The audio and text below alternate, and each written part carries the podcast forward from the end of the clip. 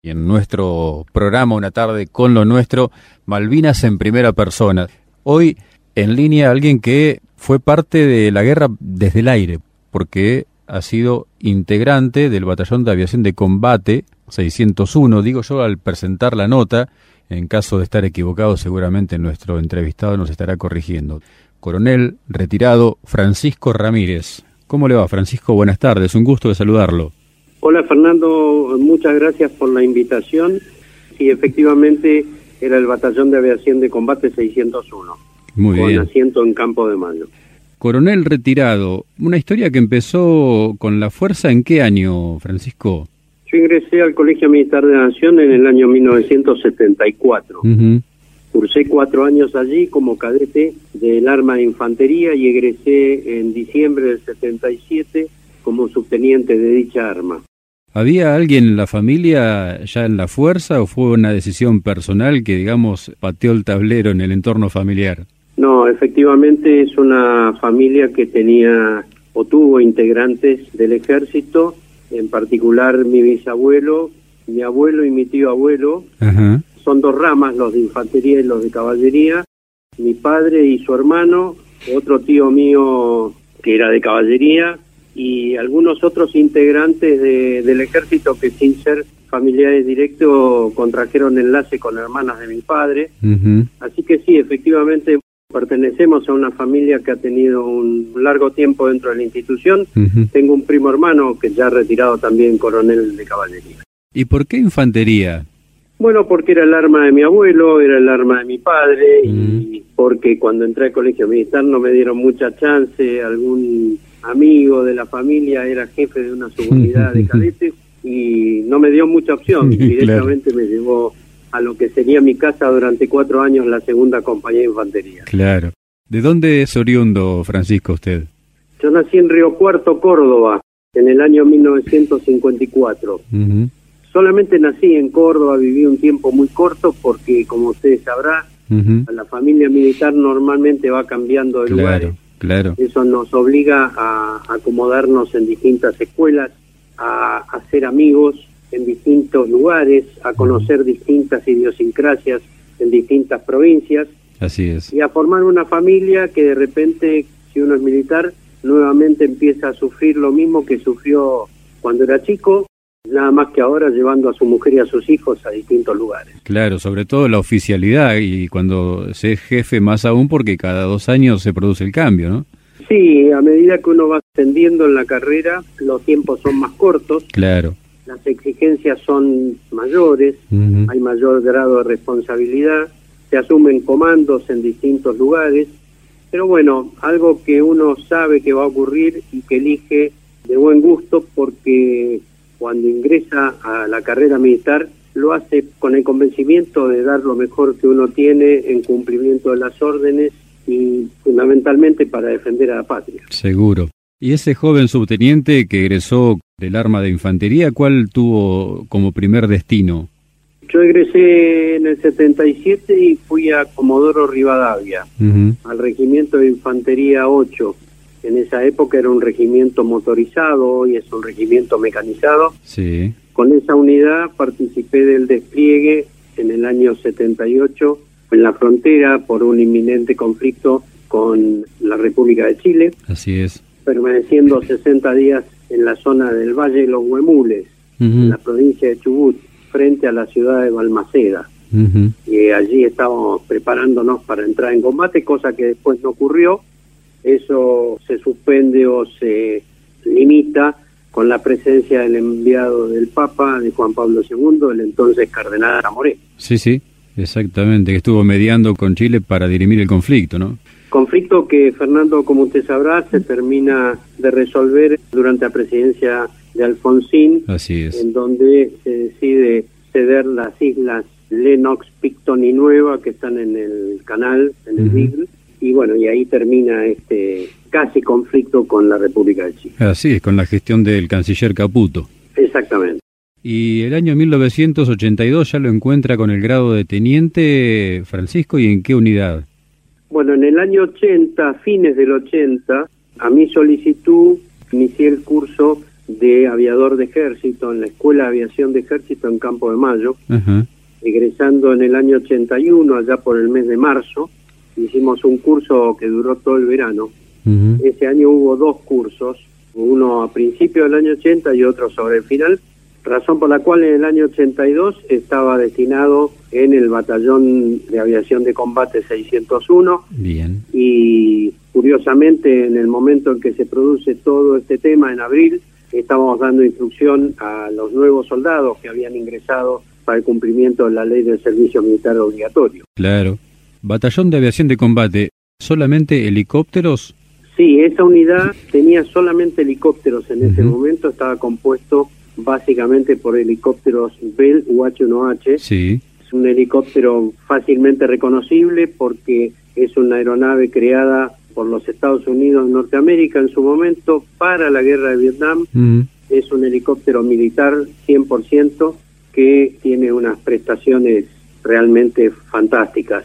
Aún hoy siguen volando. Sí. Y en Campo de Mayo en particular, la aviación de ejército hoy tiene un emprendimiento donde se hace la repotenciación de estos helicópteros y dejan de llamarse Bell UH-1H para llamarse Bell Way 2. Y hasta con mejor dotación de armas, ¿verdad?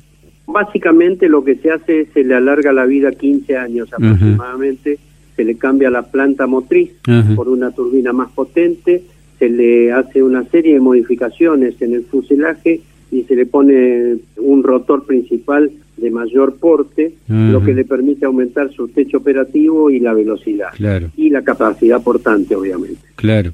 ¿Cuándo y de qué forma cruza el Batallón de Aviación de Combate 601 a Malvinas?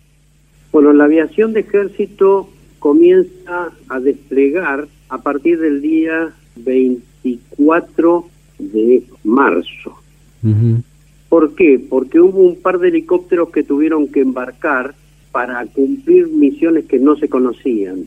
En particular un helicóptero Puma que embarca como parte de la flota que después iría a la recuperación de las islas, pero el mar tiempo provocó que ese helicóptero se averiara a bordo del buque. Además teníamos un helicóptero que estaba angarado en el Bahía Paraíso, que estaba cumpliendo misiones en la Antártida, se lo desvía desde la Antártida y ese helicóptero termina en el desembarco en Grisviken y ahí es averiado por el pequeño destacamento inglés que estaba en el lugar y su piloto termina combatiendo desde tierra junto con los infantes de marina que llevaba a bordo. Esto es anterior al 2 de abril. Claro. El 2 de abril estábamos en Campo de Mayo, como le decía, y ahí se conoce la situación, es decir, se devela el secreto de la operación. Hasta ese momento todo el mundo seguía con sus actividades normales, muy pocos sabían lo que estaba ocurriendo, incluso la gente que iba hacia Malvinas no sabía dónde iban mm. cuando se imparte la orden y, y zarpa la flota. Sí, es cierto. Solamente los comandantes sabían lo que estaban por hacer. En una operación que había sido planificada a lo largo de varios meses por un grupo muy reducido de, mm. de oficiales de alto rango y se estaba ejecutando entonces el día 2 de abril. Nos sorprende el comunicado en la radio donde se dice qué es lo que estaba pasando y a partir de allí comienza un sinnúmero de actividades a partir de la presencia en forma voluntaria de algunos de los oficiales que piden por favor ser llevados al conflicto. Y se arma una dotación de aeronaves del Batallón de Aviación de Combate 601 y del Batallón de Aviación de Combate 602 el 601 con UH-1H y el 602 con helicópteros Puma y Chinook. Y finalmente algunos helicópteros del Batallón de Aviación de Ataque con los helicópteros Augusta. ¿El Augusta qué características tiene en cuanto a tamaño y versatilidad respecto del UH-1H?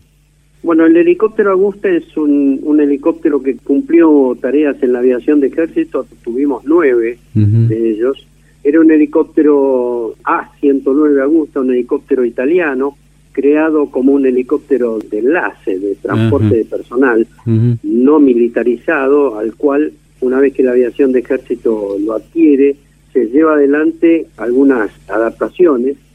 La aviación de ejército italiana ya tenía estos helicópteros en su momento, se le agregan spots con ametralladoras y cohetes y el empleo básicamente era para reconocimiento armado y la posibilidad de ser un helicóptero de ataque con cohetes alguna instalación terrestre. De estos tres de los nueve fueron a Malvinas y tuvieron un destacado trabajo. El traslado de las unidades del continente hasta el archipiélago, ¿cómo lo hicieron? Bueno, hubo de todo un poco, Fernando. Hubo algunos helicópteros que cruzaron en vuelo. Aquellos helicópteros bimotores que con mayor autonomía podían realizar un vuelo hasta Malvinas. Sí. Algunos lo pudieron hacer. Estamos hablando de Puma y Chinook. Claro. Respecto a los helicópteros A-109, lo hicieron básicamente en una especie de movimiento vaivén a bordo de algún buque y después saltaron en vuelo hacia las islas, porque no les daba la autonomía. Y en el caso de los Bell UH-1H, algunos fue en barco y el resto lo hicimos a bordo de los aviones Hércules de la Fuerza Aérea Argentina, razón por la cual debimos desarmar los helicópteros, sacarle el rotor principal y parte del rotor de cola, se metía dentro del fuselaje del C-130 y posteriormente volver a armarlos en la isla, para lo cual había que hacer todo un procedimiento de armar nuevamente el rotor, colocarlo, y hacerle lo que se llama el tracking, el peso y balanceo para que pudiese volver a su estado conveniente de vuelo. Claro.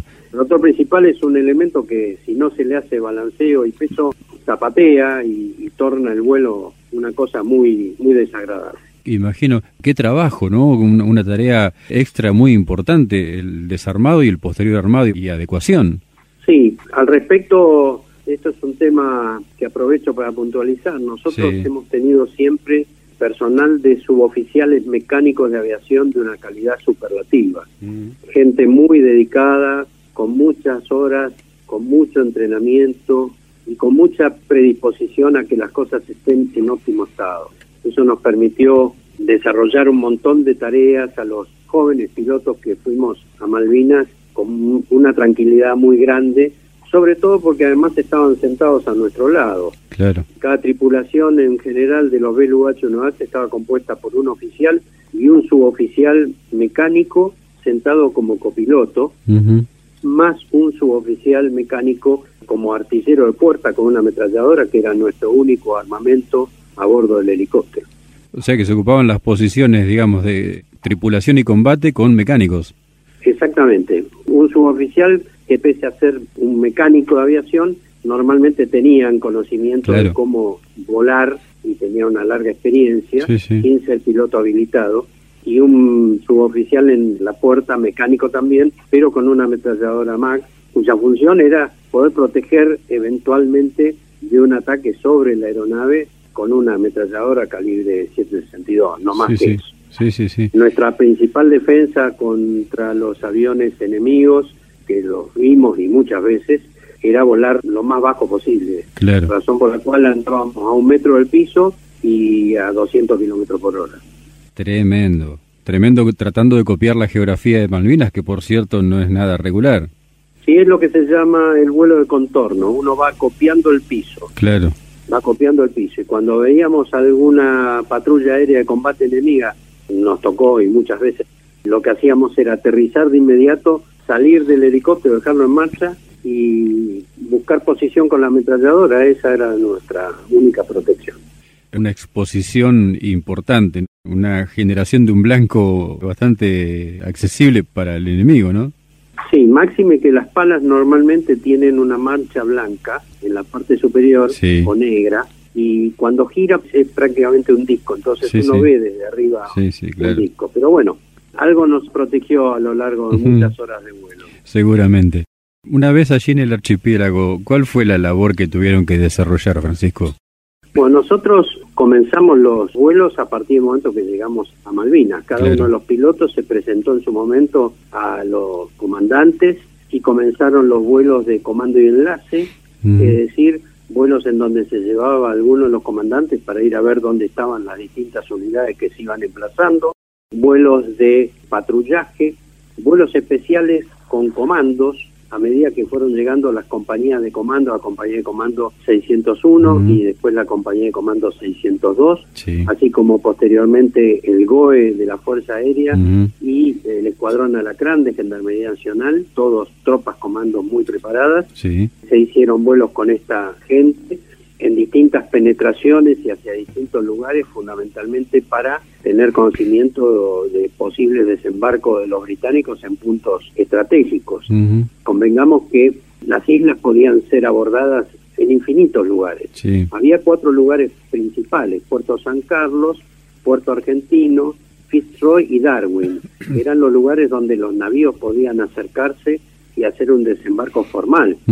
Pero en lo que hace a comandos británicos, el SAS, por ejemplo, mm. ellos podían desembarcar con un bote de goma en cualquier lugar y a partir de ese momento proporcionar información a, la flota inglesa. ¿Hubo eh, trabajo en conjunto con Fuerza Aérea, con los helicópteros de Fuerza Aérea, en el caso de ustedes? Los helicópteros de Fuerza Aérea estaban básicamente para eh, búsqueda y rescate, search and rescue. Eh, así que ellos estaban abocados fundamentalmente a concurrir en apoyo de algún piloto que se hubiese eyectado o eventualmente, como hicieron finalmente, en apoyo del GOE, del grupo de comandos de la Fuerza Aérea. Pero básicamente ellos estaban para otra misión, no estaban para transporte de personal, para transporte de carga, para transporte de alimentos o de abastecimientos, no tenían una tarea como la que cumplíamos nosotros. Nosotros estábamos directamente en apoyo a las unidades y esto nos movió o nos obligó a tener que transportar a la otra isla mm. el regimiento 8 que fue a, Bahía Fox oh. regimiento 5 a Puerto Howard sí.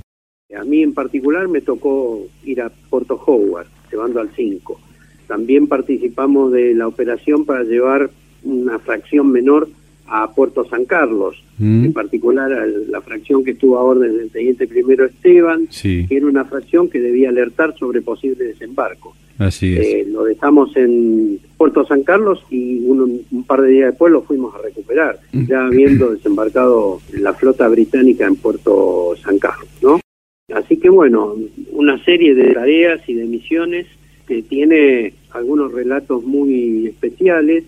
Algunos de nuestros helicópteros sufrieron al ser atacados en Montequén, quedaron destruidos. Otros fueron atacados en vuelo, en particular en la zona de Howard, donde algunos de ellos fueron derribados. Y participamos de operaciones muy importantes como fue el refuerzo a Darwin. La noche anterior a la caída de Darwin, nosotros con todos los helicópteros disponibles hicimos una operación aeromóvil para llevar la reserva que estaba en Montequén, lo que se llamaba el equipo de combate Solari. Así que salimos de Montequén y volamos hasta Darwin en una operación nocturna sobre el mar, sin luces y siguiendo al líder. Realmente una, una actividad muy riesgosa que por suerte pudimos cumplir sin bajas. Dejamos al equipo de combate Solari al sur de Darwin y ellos llegaron sobre la plaza de Darwin prácticamente en las horas próximas a la rendición. ¿Cómo se hace un vuelo de esas características, Francisco? De noche, sin luces, por el mar, siguiendo al líder. ¿El líder eh, maneja la parte instrumental y ustedes lo seguían? ¿Cómo, ¿Cómo fue? Claro, el líder era el único que llevaba su beacon, es decir, una luz mm. de cola encendida para que pudiéramos verlo y a partir de ahí si bien era una noche oscura, no tanto, había alguna luminosidad, y entonces lo que hacíamos era formar de una determinada manera, siempre atrás y a la izquierda del que va adelante, y entonces escalonados de esa manera íbamos viendo el líder adelante y a nuestro camarada con el helicóptero que iba inmediatamente adelante de uno. Son cosas que fuimos aprendiendo tuvimos la suerte de tener dos o tres cosas muy importantes en el año 82. La primera es que un par de meses antes del conflicto, el entonces operaciones del batallón, el teniente coronel Grandinetti, nos hizo trabajar muchísimo en lo que era vuelo de contorno y formaciones con helicópteros en vuelo. Eso nos dio una experiencia importante. Tenga usted en cuenta, por favor, Fernando, que la masa de los pilotos que cruzamos a Malvinas hacía un año, un año y medio que habían egresado de la Escuela de Aviación y teníamos aproximadamente 250, 300 horas de vuelo en el mejor de los casos totales, contando los de la Escuela de Aviación más lo que habíamos volado posteriormente. Sí, sí.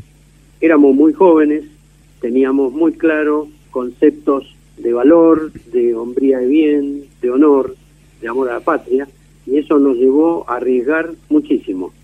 Si lo comparamos con la experiencia, realmente no condice, pero, pero bueno, éramos jóvenes. Y la segunda cuestión que tuvimos muy importante fue que contamos con un líder ejemplar, un hombre muy sencillo, muy normal, muy calmo, que cada vez que hubo que cumplir alguna misión, él recibía la orden, venía, impartía la orden, pero designaba a dos, a tres, lo que hiciera falta, que iban a ir con él. Estoy hablando del capitán Jorge Rodolfo Swensen. Sí. Un correntino de ley que fue capaz de llevarnos, de guiarnos y de traernos de vuelta. Qué bueno tener ese recuerdo y ese concepto del jefe del batallón. Realmente reconforta escucharlo. Sí, sí, Malvinas es una muestra, un panegírico de muchas cosas. Hay de todo, como en toda guerra. En Malvinas se vieron cosas muy, muy fuertes. Gente que fue capaz de hacer cosas impensadas y de desprenderse de lo mínimo. Usted calcule que todos teníamos conciencia que en los próximos 30 segundos podíamos dejar de, existir. Claro. Así que es un tema muy particular, la guerra mm. es un tema muy particular. No es para cualquiera y no todos pueden charlar como estamos charlando en este momento. Hay algunos que no han logrado salir del síndrome postraumático, sí, que nos ha afectado a todos, sin lugar a dudas. Mm. Dentro de esas personas que fueron capaces de hacer cosas impensadas, había un teniente Ramírez que hizo una misión allá por el 30 de mayo de rescate, ¿puede ser? Sí, el día 30 de mayo nosotros estábamos moviendo lo que se llama el Regimiento de Infantería 4, que estaba en el Monte Kent mirando hacia el sur. Se decidió que ese regimiento había que sacarlo de ahí de Monte Kent y desplazarlo a Monte Harriet y al Cerro Dos Hermanas para cerrar un sistema defensivo alrededor de Puerto Argentino. Razón por la cual iniciamos el movimiento de ese regimiento con los helicópteros BLU-H1H hicimos una serie de vuelos, mm. íbamos y veníamos, hasta que la artillería británica que había llegado al faldeo del Monte Kent comenzó a tirar sobre Monte Dos Hermanas. En una oportunidad, en uno de esos vuelos, yo estaba formado como numeral detrás de un compañero mío, íbamos los dos volando, él estaba próximo a aterrizaje y cayó una salva de artillería entre los dos helicópteros. Mm razón por la cual le avisé y salimos de ahí rápidamente. Pero bueno, estábamos a tiro de cañón y sobre el final de la tarde el jefe de compañía ordenó que todo el mundo suspendía las operaciones y que debíamos volver a la zona de aterrizaje en Puerto Argentino, ahí en la zona del hipódromo, cerca de la casa del gobernador. Yo soy el último que queda volando en zona y había tenido una conversación por radio con el entonces capitán Obregón, que estaba realizando un vuelo, yo no sabía qué tipo de vuelo, pero estaba realizando un vuelo con un helicóptero Puma. Esto había sido un rato antes. Yo le dije que tuviera cuidado, que había muchos aviones en vuelo y que había artillería tirando desde Monte. Cuando recibo la ver, veo humo y fuego en un lugar próximo a Montequén, alrededor de unos 10 a 15 kilómetros delante de la posición donde yo estaba me imaginé que podía ser algo nuestro, lo consulté a mi copiloto, el sargento Cini, a quien le dije, mira, eso me parece que es una aeronave nuestra, por la forma en que arde, había una explosión muy grande, había fuego, mm. humo. ¿Qué hacemos? Vamos a ver qué es. Puede haber gente que nos necesite. Y este hombre confiaba en mí y me dijo, bueno, vamos, mi teniente. Así que nos pegamos al piso y volvimos en dirección a Montequén, de donde nos estaba tirando artillería. Sí. Al llegar encontré a gente de la Gendarmería Nacional que estaba a bordo del helicóptero Obregón, helicóptero que no sabíamos qué había pasado, pero estaba ardiendo y explotando en ese momento. Eh, usted calcule que era un helicóptero que llevaba, aparte del escuadrón Alacrán, llevaba munición y explosivos para una tarea que iban a realizar y combustible a bordo. Cuando el helicóptero impacta contra el piso, se prende fuego y empiezan las explosiones. El capitán Obregón, junto con tripulación, logró salir. Parte de los gendarmes que iban a bordo murieron, lamentablemente, y habían quedado en la zona de la caída del helicóptero tres gendarmes, de los cuales dos estaban en buena condición y un tercero, el sargento Justo Rufino Obrero, estaba prácticamente en coma con una cantidad de heridas indescriptibles. Mi mecánico, a esta gente, le colocó morfina, lo cargamos en helicóptero, desandamos el camino y lo entregamos al hospital de Puerto Argentino. Tuvimos mucha suerte, a lo mejor nos vieron y no nos tiraron, o se sorprendieron con la presencia de mi helicóptero porque nunca se imaginaron que alguien pudiera ir a buscarlos, no sé. La realidad es que lo pude rescatar, este hombre salvó su vida, lo operaron alrededor de 40 veces para sacarle las esquirlas que tenía en las piernas. Cuando yo lo conocí muchos años después, caminaba con bastones canadienses, tenía una pierna prácticamente colgada, la usaba nada más que estéticamente porque no apoyaba, pero logró rehacer su vida, fue a la universidad, tuvo un hijo que no había tenido hasta ese momento. En síntesis, realmente una gran alegría fue conocerlo, tratarlo un tiempo, lamentablemente ya falleció. Una misión que no estaba en los planes de nadie, ese movimiento de rescate. No, no, no, no estaba en los planes de nadie, simplemente a mí me pareció que tenía que hacer eso, lo ejecutamos con Corsini y afortunadamente cumplimos una tarea que realmente le da sentido a nuestro trabajo en la guerra. Seguro. Después del 30 de mayo, después de esa misión, eh, ¿hubo otras misiones más de movimientos de tropas? ¿Cómo siguió la historia allí en el archipiélago para el batallón, Francisco? Sí, después del 30 de mayo siguieron las misiones, participamos en algunas otras cosas más, la aviación de ejército no paró, hemos realizado muchos vuelos, hemos recorrido todas las islas, nos hubiese gustado poder hacer más se hizo lo que se pudo con lo que se tenía. Uno de los programas más grandes que teníamos era que había que cargar el combustible a mano. Calcule que nosotros teníamos unas bombas manuales para trasvasar el combustible de los tambores de 200 litros al helicóptero y no había combustible en todas partes. Entonces las misiones tenían que calcularse para ir y volver o a lo sumo ir a alguna alternativa para repostar combustible y volver a salir no era tan simple y las islas son bastante más grandes de lo que uno se imagina. ¿Hubo un cambio de color en los helicópteros ya en los últimos días del conflicto? ¿Fueron pintados de blanco? ¿Qué fue para el transporte de heridos? Hay dos helicópteros que fueron pintados de blanco. Mm. El Alfa Eco 409, que volaba Héctor Molina, compañero mío de promoción, y el 413, que era el que volaba yo. Mm para pintarlos de blanco, la orden nos la impartieron a nosotros dos. Yo fui a la ferretería ahí en Puerto Argentino y le compré la pintura al ferretero Kelper. El tipo esperaba que yo le decomise la pintura y yo le dije que no, que le iba a pagar la pintura. Así que pintamos los helicópteros con rodillo y brocha, mm. en teoría para ser utilizado como helicóptero ambulancia. Acá cabe aclarar que una cosa es un helicóptero militar pintado de blanco y otro es una ambulancia helicóptero. Son dos cosas distintas.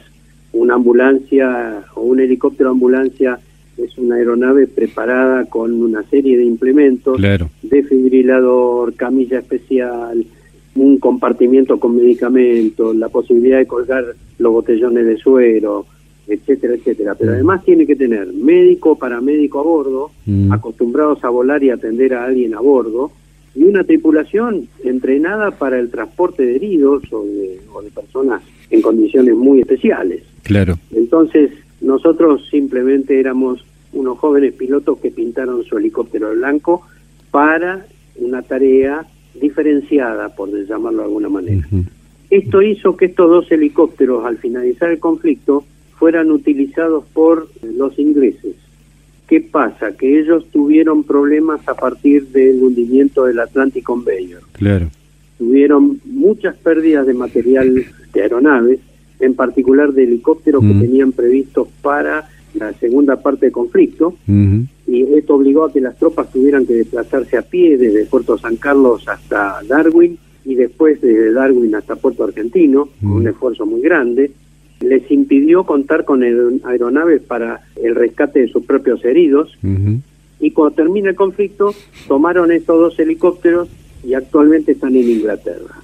el 409 está como pieza museo en el Museo de la Aviación de Ejército del Reino Unido, junto con un Agusta 109, y el 413 es un helicóptero que se mantuvo en vuelo desde entonces hasta ahora.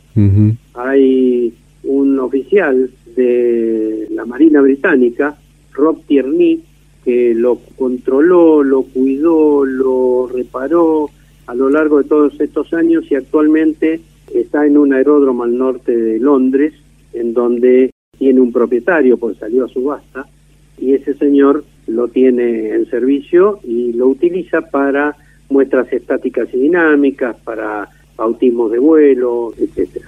¿Ese es el helicóptero que lo hemos visto por ahí participar en alguna película? Sí, efectivamente, ese helicóptero participó en un par de películas de James Bond y recientemente en una película llamada París en llamas, mm. hace un vuelo muy cortito, aparece en vuelo. Sí, sí. Esto realmente fue un, tema muy importante para mí en el año 2019. Yo tenía que participar de un, de un evento social en el norte de Francia, me invitaron a un casamiento y aprovechando eso tomé contacto con algún amigo que tengo en, Inglaterra. Curiosamente mi amigo es infante de marina británico y estuvo en Malvinas. lo que pasa es que yo lo conocí después por otras circunstancias de la vida y hemos trabado amistad. Es un coronel que fue agregado naval en la Argentina hace muchos años y bueno, me invitó a su casa en Inglaterra, así que tuve la oportunidad de ir a visitar a mi amigo, de recorrer parte de Inglaterra que no conocía y además de visitar mi helicóptero y en esa oportunidad me invitaron a volarlo. Mm. Así que tuve la oportunidad de volver a volar mi helicóptero en octubre del año pasado. ¿Y se puede poner en palabras lo que sintió en ese momento? Sí, todos esperaban alguna reacción muy muy extrema de mi parte. Mm. La realidad es que tenía un nudo en la garganta y la procesión marchaba por dentro. Claro. Pero no podía hacer otra cosa que tratar de sonreír porque estaba en presencia de militares que habían combatido del otro lado y que sin lugar a dudas sabían lo que yo estaba viviendo. No necesitaban verme lagrimear ni nada por el estilo. Fue muy interesante volver a volar mi querido helicóptero, el que me permitió tantas horas de vuelo y que de alguna manera me trajo de vuelta, ¿no? Claro. Así que sí, ha sido muy muy interesante y además hoy mantengo contacto epistolar con ellos porque resultaron ser unas bellísimas personas. Mm. Se pusieron a disposición de un viejo soldado que quería ver a su helicóptero. Claro. Hablando de que ese helicóptero le permitió volver de Malvinas en cierta forma, ¿no? o sea, digamos que lo conservó con vida durante el conflicto. Usted volvió antes de la capitulación de las tropas argentinas. Allá por el 7 de junio, la aviación de ejército mandó tres tripulaciones de refresco o de relevo. Sí. Como consecuencia de ello, el jefe de la compañía de helicópteros de asalto B, el capitán Swensen, lo que ordenó es a dos de los pilotos que volviésemos y a los dos que habían llegado que tomasen nuestras aeronaves. Con prescindencia que uno estuviese de acuerdo o no estuviese de acuerdo, a mí no me gustó la orden que me impartieron, pero tuve que volver.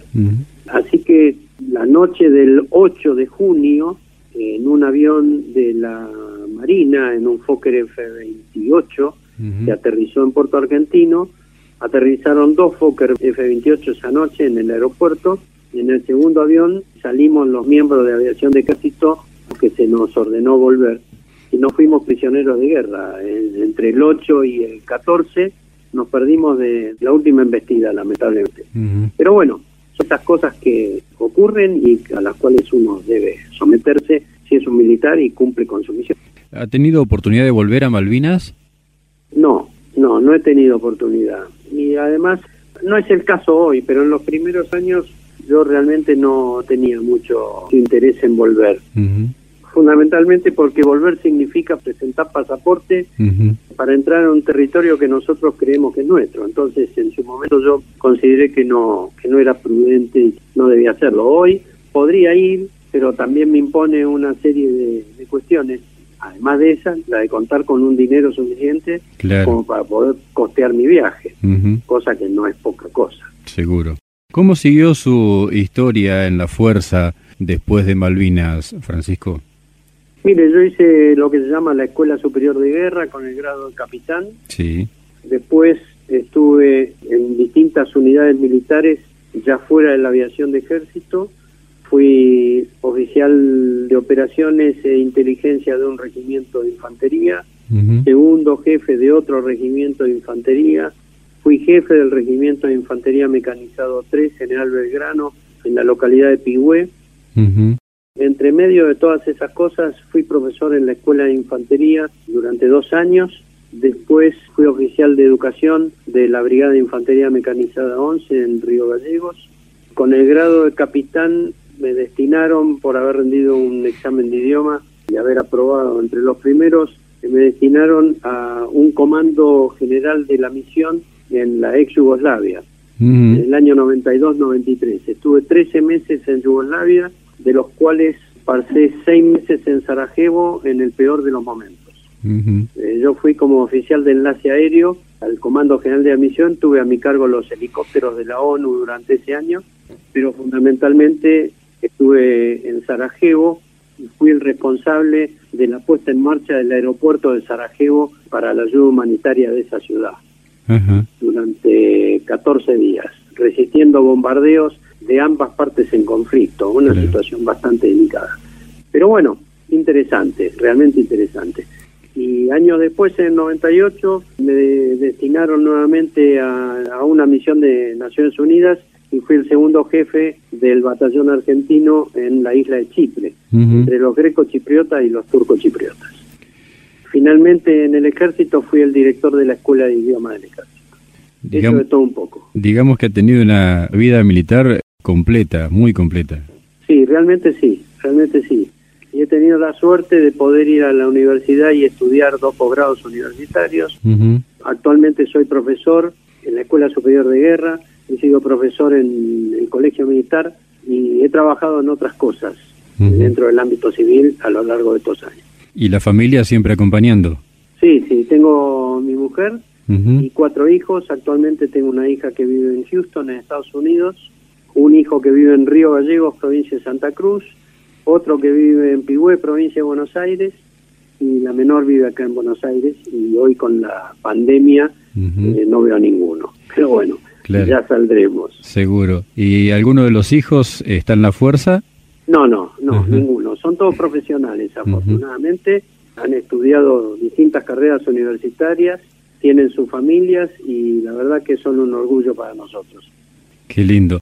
Si tuviera que volver a elegir esta vida, ¿la volvería a elegir? A ver, eso es algo que muchas veces uno se pregunta. Y la realidad es que con prescindencia del riesgo que conlleva la carrera militar, sin lugar a dudas no podría haber estado toda mi vida en un escritorio cumpliendo tareas administrativas. Mm, no está en mi espíritu. Claro mi espíritu es distinto. No digo que sea malo, bueno o mejor lo que uno eligió, simplemente no está en mi espíritu. Yo creo que sí, que volvería a ser militar porque me ha permitido sentir cosas muy especiales y fundamentalmente le ha dado rienda suelta a algo que, que estaba dentro de mi espíritu, que es la vocación de servicio. Eh, hace pocos días me llamó una persona que conozco desde Canadá, desde Winnipeg, en Canadá. Un hombre que voló conmigo en Río Gallegos unos años. Y me dice, ¿te acordás que en tal oportunidad fuimos juntos al lago del desierto y que sacamos, este muchacho era piloto avión, él iba de acompañante mío. Sí. Me dice que sacamos a un suboficial de gendarmería que estaba con peritonitis y yo la verdad me había olvidado. Pero eso muestra que uno hace las cosas por el deber ser, por, por, hacerlas como corresponde, con prescindencia de nada más. De la misma manera, tengo una serie de rescates de, personas a lo largo de, los años de vuelo y en lugares en donde ni siquiera era piloto. El mm. primer hombre que al cual rescaté fue un soldado mío que en un ejercicio en Comodoro Rivadavia, en la Pampa de Salamanca, estaba con un dolor en, el bajo vientre y yo identifiqué que podía estar haciendo una peritonitis. Lo cargamos con otros dos soldados y corrimos con él más o menos unos 10 kilómetros hasta que llegamos a una ambulancia y de ahí al hospital y efectivamente era peritonitis. Entonces cuando alguien me pregunta si volvería a ser militar, yo diría que sí, en tanto y en cuanto me permita desarrollar mi vocación de servicio, de servicio a los demás y fundamentalmente de defensa de la patria. ¿Cómo le ha resultado hablar de Malvinas a lo largo de estos años? A ver, Malvinas es un tema difícil de abordar tanto en cuanto uno se detenga sobre alguna de las aristas. Bien. Si uno aborda el tema Malvinas en forma global, siempre va a encontrar la forma de desarrollar una charla inteligente, una charla lógica, práctica y con un fin en sí mismo. ¿Por qué digo esto? Porque si yo me quedo solamente en la crítica, bueno, podría hablar horas sobre las cosas que puedo criticar, en la conducción, en la falta de medios, en la oportunidad o en el momentum de tomar determinada resolución. Claro, pero hoy con el diario del lunes todos podemos criticar cosas que no podíamos criticar antes del diario del lunes. Yo he tenido la suerte de poder estudiar y de ver tácticas y estrategias como para poder dilucidar si lo que se hizo estaba bien, mal o peor. Pero si yo abordase la charla solamente a partir de una arista de crítica, mm. entonces sus oyentes que hoy están escuchando, usted, cualquiera, diría, ¿para qué lo invitamos a este? Yo creo que hay que dilucidar eso primero que nada. En segundo lugar, hay que entender cuál es el público al cual se está hablando. Yo he dado muchas charlas en colegios y en universidades. Y depende del público, puedo decir algunas cosas y otras no. Algo muy importante que uno puede abordar dentro de las charlas de Malvinas es la guerra y la posguerra. Es decir, cómo se desarrolla el conflicto armado y qué pasó después. Y cuáles son las asignaturas pendientes que nuestro querido país aún tiene después de la guerra. Porque han pasado muchos años y hay mucha gente todavía muy lastimada que necesita ser atendida, pero no atendida con plata, no atendida con médicos, atendida en el corazón. Hay gente que fue olvidada y no merece ser olvidada. Gente que fue y arriesgó todo. Y no estoy hablando de militares solamente, estoy hablando de argentinos. En cualquiera de las disciplinas que le tocó abordar el problema y que merecen ser atendidos, ni siquiera reconocidos. El reconocimiento puede ser una medalla, puede ser salir en un diario, pero hay veces en que necesitan una palmada y un, y un cariño. Así que bueno, creo que estas son un poco las cosas que nos están faltando. Este es un país que hacía 100 años que no entraba en guerra. Entonces de repente hay cosas que se dieron por obvias y que se dejaron de lado y no debieron dejarse de lado. Al respecto me parece, ojalá algún día así se haga, yo elevé un proyecto hace unos años para emitir una ley de veterano de guerra, pero no del veterano de guerra de Malvinas, de un veterano de guerra, de cualquier conflicto que sea, que establezca cuáles son las cosas que corresponden. Por ejemplo, que todo aquel que vuelve de una guerra tiene que ingresar a un gabinete psicológico para determinar en qué estado vuelve y no darse cuenta 30 años después o 40 años después que alguien se quita la vida porque nunca lo atendieron. Esto es algo que no debiera ocurrir, pero ocurre. Seguro. Y nos ocurre a nosotros como le ha ocurrido a los norteamericanos después de Vietnam. no es algo novedoso. Es algo que ocurre. Entonces, no se puede conocer que la gente que vuelve de la guerra no es igual a la que fue a la guerra. Somos todos distintos. Tenemos distintas vivencias, tenemos distintos dolores, tenemos distintos agujeros en el corazón que tienen que ser atendidos. Y todos los veteranos de guerra tienen que tener las mismas condiciones. Hay que conseguir que no quede sin trabajo, que pueda reinsertarse con su familia. Yo no sé si usted sabe, pero hay muchos veteranos de guerra que cuando volvieron se separaron de la mujer. Sí. Conozco muchas anécdotas Hace pocos años apareció un ciudadano argentino que durante la Guerra de Malvinas había sido suboficial a bordo de un buque. Y cuando volvió, todos pensaron que era el loco del pueblo. Y durante 25 años se aisló en una cabaña en el pueblo, en el Chaco. Hasta que un día fue alguien al pueblo a hablar de la Malvinas y alguien del pueblo dijo, nosotros tenemos un veterano. Y lo fueron a buscar y lo encontraron después de 25 años dentro del rancho. Nunca había cobrado una pensión, nunca había ido a un médico para que le atiendan ni la dentadura. Entonces son asignaturas pendientes que algún día espero puedan ser subsanadas. Sin lugar a dudas, ojalá sea así. Coronel retirado Francisco Ramírez, veterano de Guerra de Malvinas, de corazón muchísimas gracias. Con la misma sinceridad espero que se haya sentido cómodo en esta charla y que haya podido contar lo que tenía ganas de contar y que haya podido tratar, como usted lo decía hace algunos minutos, esta historia así de forma general, sin ahondar en puntos que puedan ser escabrosos, digamos, ¿no? Que se haya sentido cómodo. Fernando, me he sentido muy cómodo. Eh, espero que haya sido una charla inteligente y entretenida, que haya servido para usted y que la audiencia se haya sentido cómoda de escuchar a este viejo soldado.